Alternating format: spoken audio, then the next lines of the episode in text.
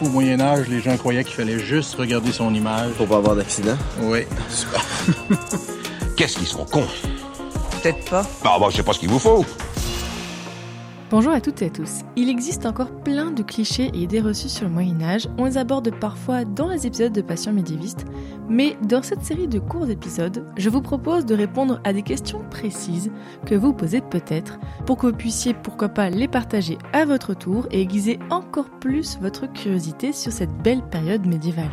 Ces épisodes sont écrits par les membres du collectif Actuel Moyen Âge et aujourd'hui, Florian Besson vous parle du droit de cuissage. L'ennui avec l'Écosse, c'est qu'elle est pleine d'Écossais.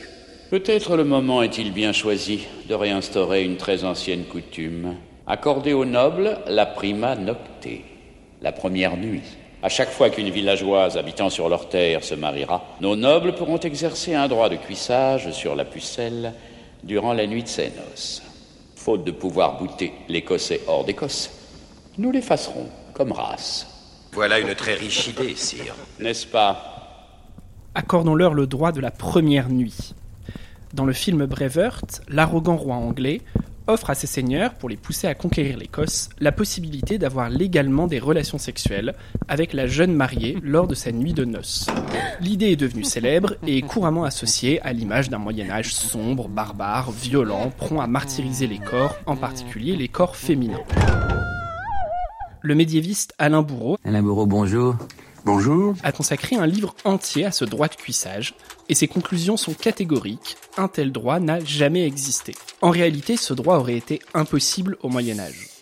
Pour l'Église catholique, qui organise et domine la société à l'époque, le mariage est un rite sacré, un rite sacré qui, comme le dit la Bible, fait de l'homme et de la femme une seule chair. Fermement opposée aux relations extra-conjugales, l'Église n'aurait évidemment pas pu laisser s'installer la pratique d'un droit de cuissage qui repose évidemment entièrement sur l'existence de relations sexuelles extra-conjugales et donc adultérines. Vous trouvez jamais un seigneur qui a l'idée tordue d'aller coucher avec toutes les filles de son village Vous imaginez S'il en mariait, s'il en mariait sept le samedi, dans quel état est-ce qu'il aurait été le dimanche matin? Comme aujourd'hui, une partie de la supériorité sociale et politique de l'aristocratie s'exprime par la domination, souvent brutale, des hommes sur les femmes, notamment sur leurs domestiques, mais également sur leurs propres épouses. Mais ces violences, précisément, sont illégales. Elles sont d'ailleurs souvent critiquées par les chroniqueurs contemporains. En aucun cas, elles ne constituent un droit, comme le dit l'expression droit de cuissage. Alors d'où vient cette idée, d'où vient ce cliché du droit de cuissage médiéval? Il s'agit en réalité, comme souvent dans cette série sur les clichés, d'une invention de l'époque moderne, d'auteurs qui ont délibérément cherché à noircir la période médiévale.